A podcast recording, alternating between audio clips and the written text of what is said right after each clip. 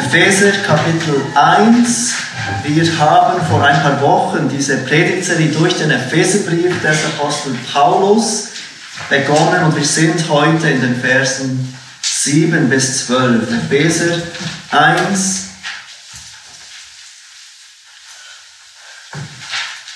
Verse 7 bis 12. Und wir beginnen gleich mit dem Lesen von Gottes Wort und wir lesen wieder diesen ganzen Abschnitt, die Verse 3 bis und mit 14. Der Apostel Paulus schreibt folgende Worte an diese Gemeinde in Ephesus, inspiriert durch den Heiligen Geist. Gepriesen sei der Gott und Vater unseres Herrn Jesus Christus der uns gesegnet hat mit jedem geistlichen Segen in den himmlischen Regionen in Christus, der uns in ihm auserwählt hat vor Grundlegung der Welt, damit wir heilig und tadellos vor ihm seien in Liebe. Er hat uns vorherbestimmt zur Sohnschaft für sich selbst durch Jesus Christus, nach dem Wohlgefallen seines Willens, zum Lob der Herrlichkeit seiner Gnade, mit der er uns begnadigt hat in dem Geliebten. In ihm haben wir die Erlösung durch sein Blut, die Vergebung der Übertretungen nach dem Reichtum seiner Gnade, der uns überströmend widerfahren ließ in aller Weisheit und Einsicht. Er hat uns das Geheimnis seines Willens bekannt gemacht, entsprechend dem Ratschluss den er nach seinem Wohlgefallen gefasst hat in ihm. Zur Ausführung und Erfülle der Zeiten alles unter einem Haupt zusammenzufassen in dem Christus, sowohl was im Himmel als auch was auf Erden ist. In ihm, in welchem wir auch ein Erdteil erlangt haben, die wir vorherbestimmt sind nach dem Vorsatz dessen, der alles wirkt nach dem Ratschluss seines Willens damit wir zum Lob seiner Herrlichkeit dienten, die wir zuvor auf den Christus gehofft haben. In ihm seid auch ihr, nachdem ihr das Wort der Wahrheit, das Evangelium eurer Errettung gehört habt, in ihm seid auch ihr, als ihr gläubig wurdet, versiegelt worden mit dem Heiligen Geist der Verheißung, der das Unterpfand unseres Erbes ist bis zur Erlösung des Eigentums zum Lob seiner Herrlichkeit. Wir haben letzte Woche angefangen, diesen wunderbaren, langen Satz im Griechischen, es ist ja ein einziger Satz, anzuschauen miteinander. Und Paulus fängt diesen Satz an mit den Worten, gepriesen sei der Gott und Vater unseres Herrn Jesus Christus, der uns gesegnet hat mit jedem geistlichen Segen in den himmlischen Regionen in Christus. Er spricht von diesem geistlichen Segen, den uns Gott gegeben hat. Und deshalb sollen wir diesen Gott preisen. Paulus preist Gott deswegen und er ruft uns indirekt auf ihn zu folgen. Gott zu preisen, weil er eben uns gesegnet hat mit jedem geistlichen Segen. Und wir können und sollen Gott preisen für jeden irdischen Segen natürlich. Im Jakobusbrief lesen wir davon, dass jede gute Gabe und jedes vollkommene Geschenk von ihm kommt, von Gott des Himmels, von diesem Gott, dem Vater der Richter, bei dem keine, keine Veränderung ist. Jedes Geschenk, jede Gabe kommt von diesem Gott. Auch jeder irdische Segen kommt von Gott. Und liebe Kinder, das erinnert uns, dass wenn wir bald unsere Weihnachtsgeschenke auftun, wir durchaus Gott preisen dürfen und sollen für diese guten Geschenke, die Gott uns gibt durch unsere Eltern oder Großeltern oder Gotte und Göttin. Aber wie wir gesehen haben, geht es Paulus um weit mehr als diesen irdischen Segen. Und das ist besonders wichtig in einer Zeit, in der wir vielleicht diesen irdischen Segen nicht so erleben, wie wir es möchten, in dem diese Geschenke, die wir uns von Gott erhoffen, ausbleiben, in dem wir uns vielleicht andere Dinge erwartet haben in unserem Leben. Und trotzdem, was bleibt, ist dieser geistliche Segen, zu dem uns, der uns Paulus in Erinnerung ruft und weswegen er uns aufruft, Gott zu preisen. Gepriesen sei der Gott und Vater unseres Herrn Jesus Christus, sagt er, der uns gesegnet hat mit jedem geistlichen Segen. Und das ist wahr, wenn du heute Morgen hier bist und Jesus als dein Herr und Retter anerkennst. Egal wie es irdisch geht. Und dann fängt Paulus an aufzuzählen, was er mit diesem irdischen Segen meint. Was meint Paulus, wenn er diesen irdischen Segen erwähnt? Durch welchen oder aufgrund wessen wir Gott preisen sollen. Und wir haben zwei Dinge gesehen, die er in den Versen 4 und 6 aufzählt. Es ist Gott der Vater, der dieses Werk der Erlösung initiierte und der ganz speziell in diesen Versen 4 bis 6 erwähnt wird. Und der geistliche Segen, für den wir ihn preisen sollen, ist erstens die Auserwählung. Vor Grundlegung der Welt hat Gott uns auserwählt, damit wir heilig und tadellos sind vor ihm in Liebe, Vers 4. ein geistlicher Segen, für den wir Gott preisen, ganz egal, wie es uns in diesem irdischen Leben geht, ist die Auserwählung. Dieses gnädige Handeln Gottes vor Grundlegung der Welt, noch bevor wir irgendetwas tun konnten. Und als zweitens erwähnt er die Adoption. Er hat uns vorherbestimmt zur Sohnschaft. Vers 5. Gott macht uns, die nicht Kinder Gottes sind, die Gott fern sind, die gegen Gott leben und gegen ihn rebellieren, die ihn, so wie er sich offenbart, in der Schöpfung unterdrücken, zu Söhnen und Töchtern, zu seinen Kindern. Und genau deshalb sollen wir und können wir Gott preisen. Und er tat dies, wir sahen das auch am Ende von diesem letzten Abschnitt, Vers 6, zum Lob seiner Herrlichkeit.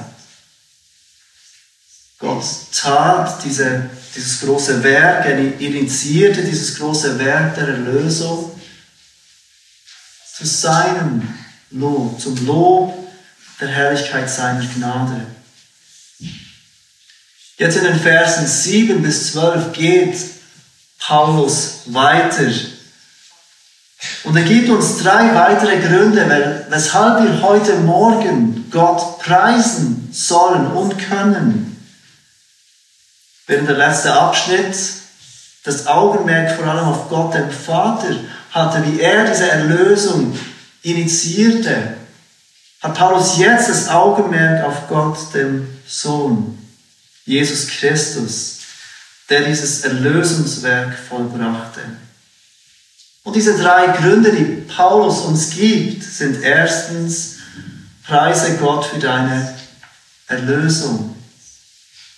Zweitens, preise Gott für deine Erkenntnis. Und drittens, preise Gott für dein Erbe. Preise Gott für deine Erlösung, preise Gott für deine Erkenntnis und preise Gott für dein Erbe. Das sind die drei Punkte, die wir jetzt miteinander anschauen wollen. Drei Gründe, die Paulus uns gibt, Gott anzubieten, Gott zu preisen, Gott zu loben. Unabhängig davon, wie es uns irdisch gesehen geht. Preise Gott für deine Erlösung. Das ist der Grund, mit dem Petrus, äh Paulus diesen Abschnitt anfängt. Vers 7, schaut noch einmal, wie er anfängt. In ihm haben wir die Erlösung durch sein Blut. Das Wort in ihm bezieht sich auf das letzte Wort von Vers 6. Paulus sagt dort zum Lob der Herrlichkeit seiner Gnade, mit der er uns begnadigt hat, in dem Geliebten. Dieses ihn bezieht sich auf diesen Geliebten und wir verstehen natürlich, dass dieser Geliebte Jesus ist, Gottes Sohn, Gottes geliebter Sohn. Und Paulus sagt, dass durch sein Blut kommt diese Erlösung und dafür sollen wir Gott preisen. Und was genau hat Paulus im Kopf, wenn er von der Erlösung spricht? In der Zeit, in welcher Paulus diese Worte schreibt an diese Gemeinde in Ephesus, war Sklaverei etwas ganz Übliches. Es gehörte zum Alltag. Viele Menschen hatten Sklaven, viele Menschen waren Sklaven.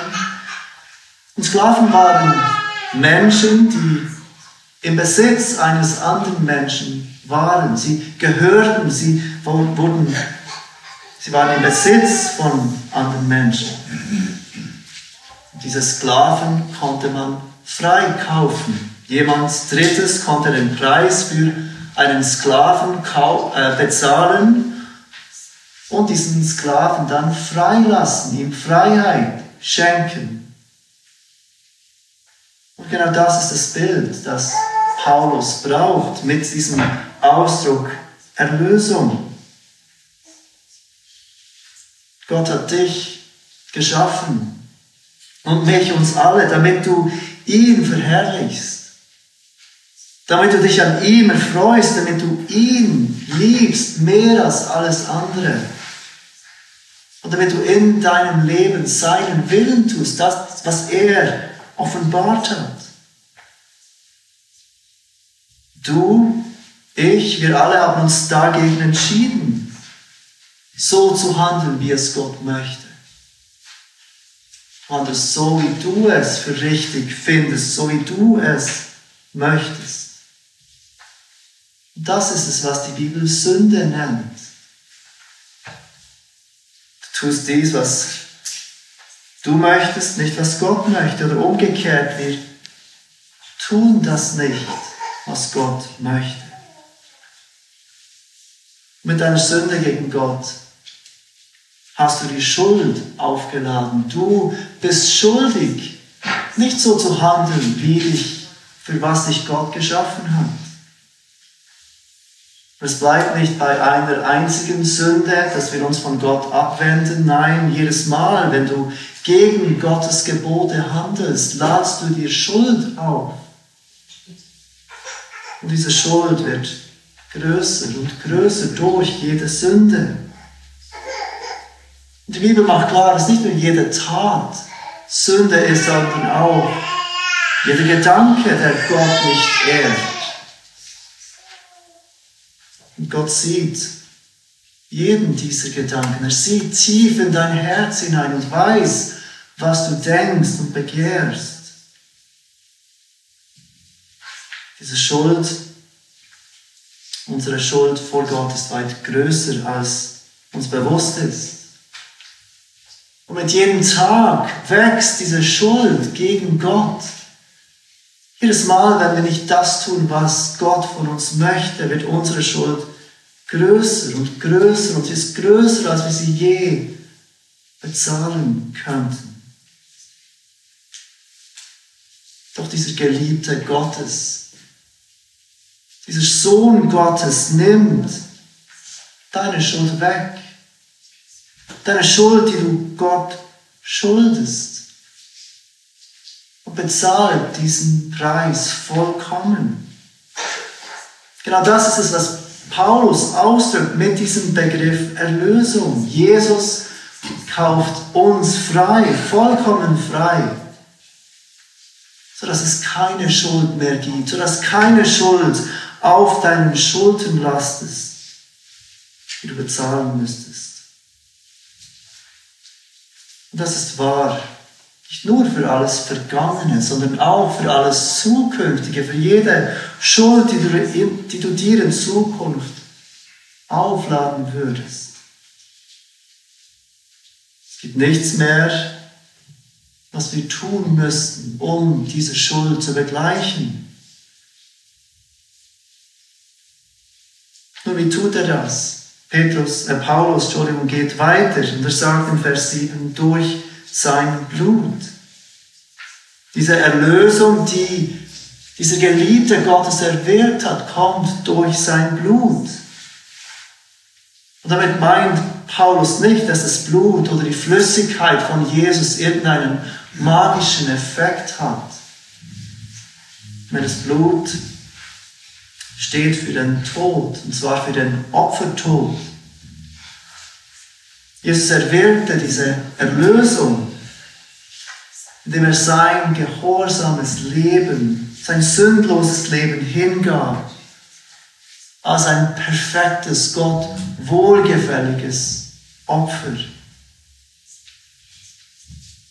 Wenn wir das verstehen, liebe Geschwister, dann verstehen wir auch, weshalb es so gottlästerlich ist, wenn wir dieser Erlösung durch sein Blut irgendetwas hinzufügen wollen. Der Geliebte Gottes erwirkt diese Erlösung durch sein Blut. Nichts kann oder muss dieser Erlösung hinzugefügt werden. Gehört zum Leben als Christen, gute Taten zu vollbringen. Wir alle sind aufgerufen, Gutes zu tun, eifrig zu sein für diese guten Werke. Aber diese guten Taten können nichts dieser vollkommenen Erlösung durch das Blut von Jesus hinzufügen. Und wenn wir denken, unsere Taten tun irgendetwas dafür, dann schmälern wir dieses Blut von Jesus. Diese Erlösung, die kommt durch sein Leben. Es ist auch angebracht, betrübt zu sein über unsere Sünde. Doch kennst du das? Du fragst dich, habe ich mich genug schlecht gefühlt über diese Sünde, damit mir Gott vergeben kann?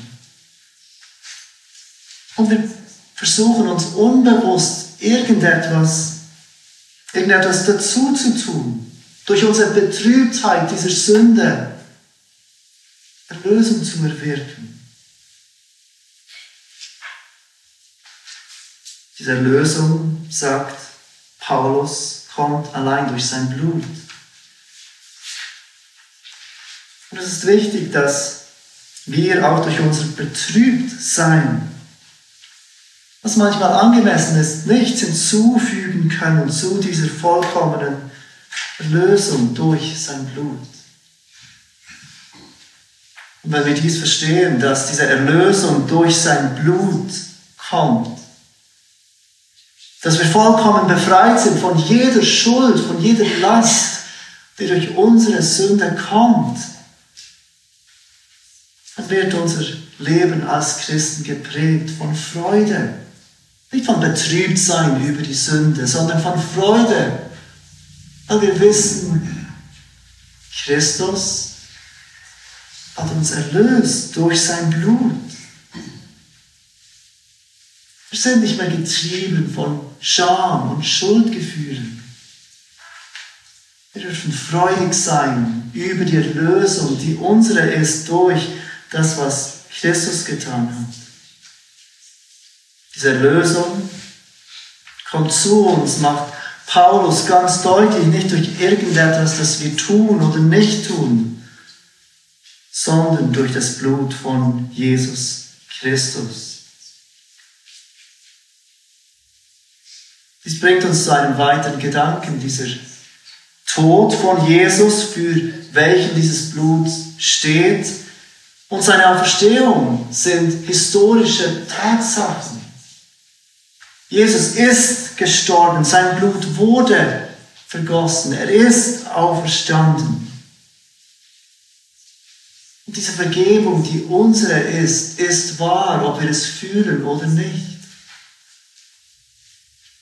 Am Ende von Vers 7 und Vers 8 offenbart uns Paulus etwas über Gott, das wir oft nur schwer mit Gottes Heiligkeit und Gerechtigkeit, die die Bibel absolut durchaus lehren, in Einklang bringen können. Seht, wie Paulus weitergeht, die Vergebung der Übertretungen nach dem Reichtum seiner Gnade, der uns überströmend widerfahren ließ in aller Weisheit und Einsicht. Seht ihr, mit welchen Worten Paulus Gott beschreibt? Obwohl unsere Vergebung das Leben von Gottes Sohn kostete, schenkt er diese vollkommene Vergebung. Nicht widerwillig oder knauserig, sondern nach dem Reichtum seiner Gnade, nach dem Reichtum seiner Gnade, der uns überströmend widerfahren ließ, in aller Weisheit und Einsicht. Keineswegs sollten wir von diesem heiligen und gerechten Gott denken, dass seine Gnade nicht großzügig wäre, dass er sie nicht in reichen Mengen und gerne schenkt, dass er uns, seine Kinder, nicht überströmt mit seiner Gnade. Denn genau das ist es, was Paulus uns hier vor Augen führt nach dem Reichtum seiner Gnade überströmend, lässt er uns dies widerfahren. Im Kapitel 2, wenn ihr kurz weiterschaut, wird Paulus, äh, Vers 4, Gott als reich an Erbarmen beschreiben.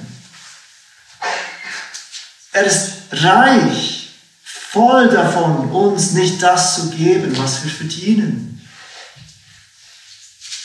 Und hier in, Kapitel 1 spricht er von dem Reichtum seiner Gnade. Und er lässt uns diese Gnade überströmend erfahren.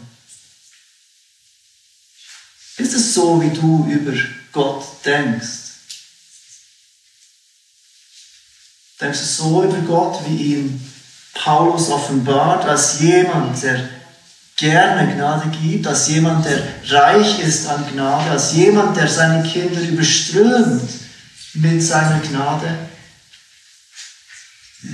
Preise Gott für deine Erlösung, die vollkommen ist in Christus, durch sein Blut. Das ist der erste Grund, den Paulus in diesem Abschnitt nennt, weshalb wir heute Morgen Gott preisen dürfen und sollen und können. Preise Gott für deine Erlösung. Paulus geht weiter und er gibt uns einen zweiten Grund. Preise Gott für deine Erkenntnis. Preise Gott für deine Erkenntnis. Paulus drückt dies aus in den Versen 9 und 10. Diese Verse sind nicht ganz einfach zu verstehen, aber er erwähnt dort, was für einen Grund wir haben, Gott zu preisen, wegen dem, was wir erkennen können, was Gott uns zu erkennen gegeben hat. Ich denke, es ist schwierig für uns heute in dieser westlichen Welt, diesen Punkt von Paulus genau zu verstehen. Seit unserer Kindheit, alle, die in dieser westlichen Welt aufgewachsen sind, haben wir Zugang zu weit mehr Informationen über Gott, als wir verdauen können. Wir können Predigten hören, wir können Vorträge hören, wir können Bücher lesen, die uns alle von Gott und seinem Willen erzählen. Seit Generationen liegt der Unglaube in unserer Gesellschaft nicht daran, dass wir keinen Zugang hätten zu dem, was Gott offenbart hat. Es liegt schlichtweg daran, dass wir kein Interesse haben an dem, was Gott sagt. Aber uns muss bewusst sein, dass es nicht für alle so ist und nicht immer so war wenn es für uns selbstverständlich ist, eine Bibel zu haben, Eine Bibel, die Gottes Wille verlässlich offenbart. Dann gab es Generationen an Menschen. Und es gibt auch heute Völker, die keinen Zugang hatten zu dieser Offenbarung, die Gott in seiner Gnade gibt. Paulus erinnert uns daran in diesen Versen, dass es ein Grund ist, Gott zu preisen, dass er uns das Geheimnis seines Willens bekannt gemacht hat, dass er uns offenbart hat, was sein Wille ist. Dieses Wort Geheimnis bezieht sich auf etwas, das von Gott offenbart werden muss. Das griechische Wort ist Mysterium. Wir kennen dieses Wort Mystery. Etwas, das man nicht selbst herausfinden kann. Es beschreibt etwas, das man nicht durch Beobachtung oder Forschung lernen könnte, sondern etwas, das Gott offenlegen muss, das er weitergeben muss, das er offenbar machen muss. Und das ist genau das, was er tat. Gott offenbart uns in seinem Wort, was sein Wille ist. Paulus und die anderen Apostel waren Haushalter der Geheimnisse Gottes, so nennt sich Paulus im 1. Korinther 4. Und erwähnt dies auch später im Epheserbrief in Kapitel 3. Gott offenbart sein Geheimnis, Dinge über sich selbst und über den Heilsplan, die wir niemals selbst herausfinden könnten. Und offenbarte dies durch die Apostel und Propheten, wie Paulus deutlich macht. Und heute haben wir seinen Willen verlässlich und verständlich in seinem Wort.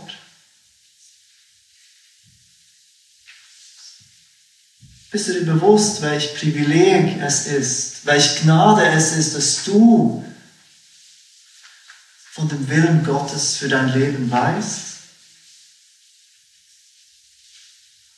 Ich glaube, dieses Verständnis ist wichtig aus zwei Gründen. Erstens, es erinnert uns, dass es keinen großen Wert darin gibt, über Gott und seinen Heilsplan zu spekulieren gibt keinen großen Wert darin zu spekulieren, wie Gott sein könnte, wie er denken würde oder wie wir Menschen mit diesem Gott in Beziehung kommen könnten.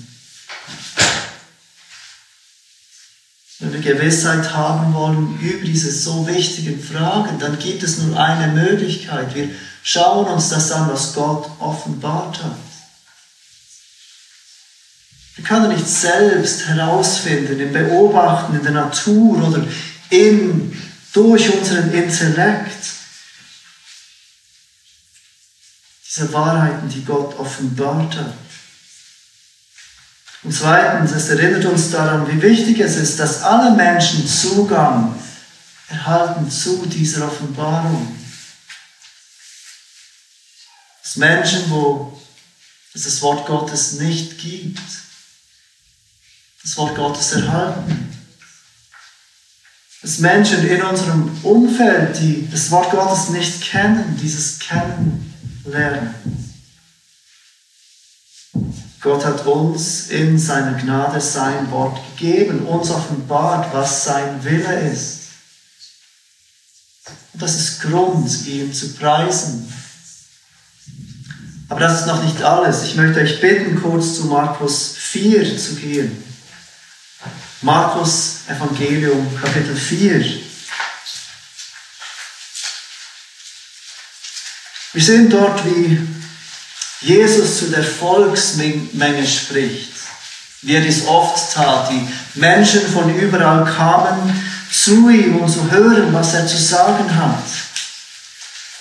In Kapitel 4, Vers 2 lesen wir, und er lehrte sie vieles in Gleichnissen Jesus spricht zu diesen Menschen, zu diesem Volk, dieser Volksmenge in Gleichnissen, dieser bildhaften Sprache.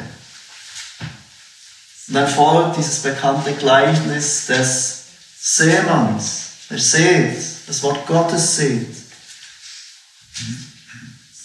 Und anschließend fragen seine Jünger ihn über die Bedeutung der Gleichnisse. Seht es in Vers 11. Und er sprach zu ihnen, euch ist es gegeben, das Geheimnis des Reiches Gottes zu erkennen. Denen aber, die draußen sind, wird alles in Gleichnissen zuteil. Gemäß dem, was Jesus hier sagt, war der Grund für die Gleichnisrede nicht, dass die Menschen durch seine bildhafte Sprache diese Wahrheiten erkennen konnten. Es war genau das Gegenteil. Jesus braucht Gleichnisse, damit das, was er sagt, manchen Menschen verborgen bleibt. Sie erkennen nicht, was er sagt. Sie sehen die Wahrheit und die Wichtigkeit nicht von dem, was er sagt. Aber Jesus sagt zu seinen Jüngern, euch ist es gegeben, das Geheimnis des Reiches Gottes zu erkennen. Jesus sagt auch, wenn wir die richtigen Informationen haben, sind wir auf Gottes Gnade angewiesen, damit wir die Bedeutung und die Bedeutsamkeit einer Wahrheit erkennen können. Dass wir das Geheimnis des Reiches Gottes verstehen können, muss uns von Gott gegeben werden. Geht zurück zum Epheser 1. In diesem Aufruf, Gott zu preisen für unsere Erkenntnis, erinnert uns Paulus an genau diese Wahrheit. Gott hat uns, allen Kindern Gottes, das Geheimnis seines Willens bekannt gemacht. Er hat es uns offenbart in seinem Wort aber durch sein Wort und durch seinen Geist in unseren Herzen, damit wir sehen dürfen und erkennen dürfen. Vers 10 geht Paulus noch etwas weiter und wird etwas spezifischer, welches Geheimnis er hier genau im Kopf hat. Und er sagt, alles unter einem Haupt zusammenzufassen, in dem Christus sowohl was im Himmel als auch auf Erden ist. Wenn die Zeit erfüllt ist, dann wird Jesus als Haupt über alles regieren. Keine Macht dieser Welt, keine Macht der geistlichen Welt kann sich seiner Herrschaft entziehen. Er, der Christus, Jesus, wird Haupt sein über alles, sowohl im Himmel als auch auf Erden. Was meint Paulus damit? Was spricht er damit an? Ich bitte euch kurz zu Jesaja 9 zu gehen. Wir haben genau diesen Vers am Anfang des Gottesdienstes gelesen. Und genau dies wurde Jahrhunderte vor der Geburt von Jesus prophezeit. Jesaja 9, die Verse 5 bis 6. Hier lesen wir von dieser Prophezeiung, dass der Christus alles, was im Himmel und auf Erden ist, als Haupt regieren wird. Jesaja 9, Vers 5, denn ein Kind ist uns geboren, ein Sohn ist uns gegeben und die Herrschaft ruht auf seiner Schulter. Und man nennt seinen Namen wunderbarer Ratgeber, starker Gott, ewig Vater, Friedefürst. Die Mehrung der Herrschaft und der Friede werden kein Ende haben auf dem Thron Davids. Und über seinem Königreich, dass er es gründe und festige mit Recht und Gerechtigkeit von nun an bis in Ewigkeit. Der Eifer des Herrn der Herrscherin wird dies tun.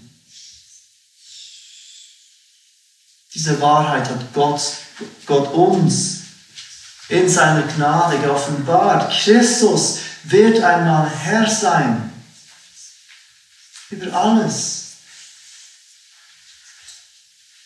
Im Buch der Offenbarung sehen wir die Erfüllung von dieser Prophetie aus Jesaja und von dem, was Paulus in Epheser 1 erwähnt. Ich lese es euch vor, Offenbarung 11, Vers 15. Und der siebte Engel stieß in die Posaune, da ertönte, ertönten laute Stimmen im Himmel, die sprachen, die Königreiche der Welt sind unserem Herrn und seinem Christus zuteil geworden. Und er wird herrschen von Ewigkeit zur Ewigkeit.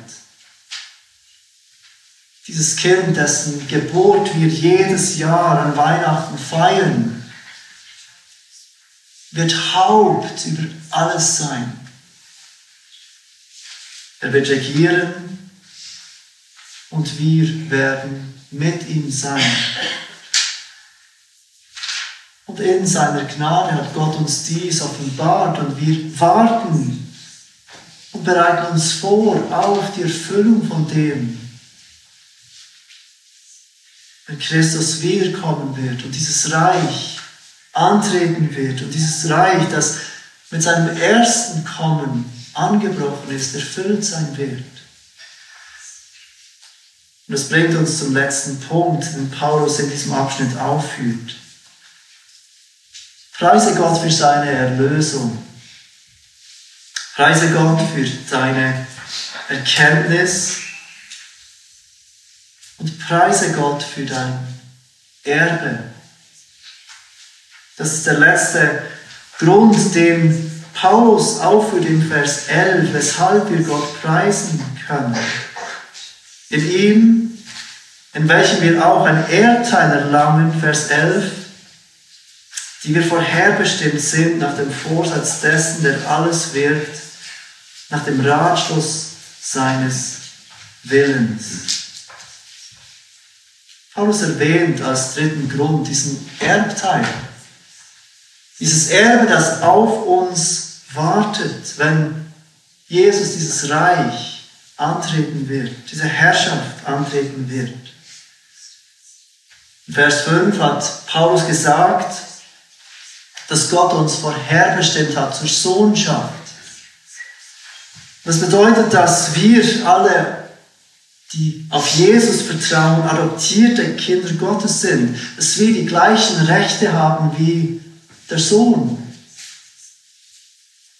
Dass uns das gehört, was dem Sohn gehört. Und jetzt erwähnt Paulus unseren Erbteil. Das, was uns in diesem ewigen Reich erwartet.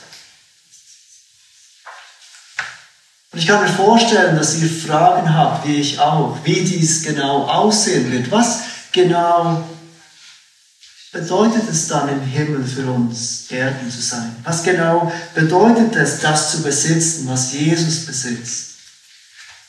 Und wir wissen es nicht genau, die Bibel beschreibt nicht genau, was das bedeutet und wie dies aussehen wird.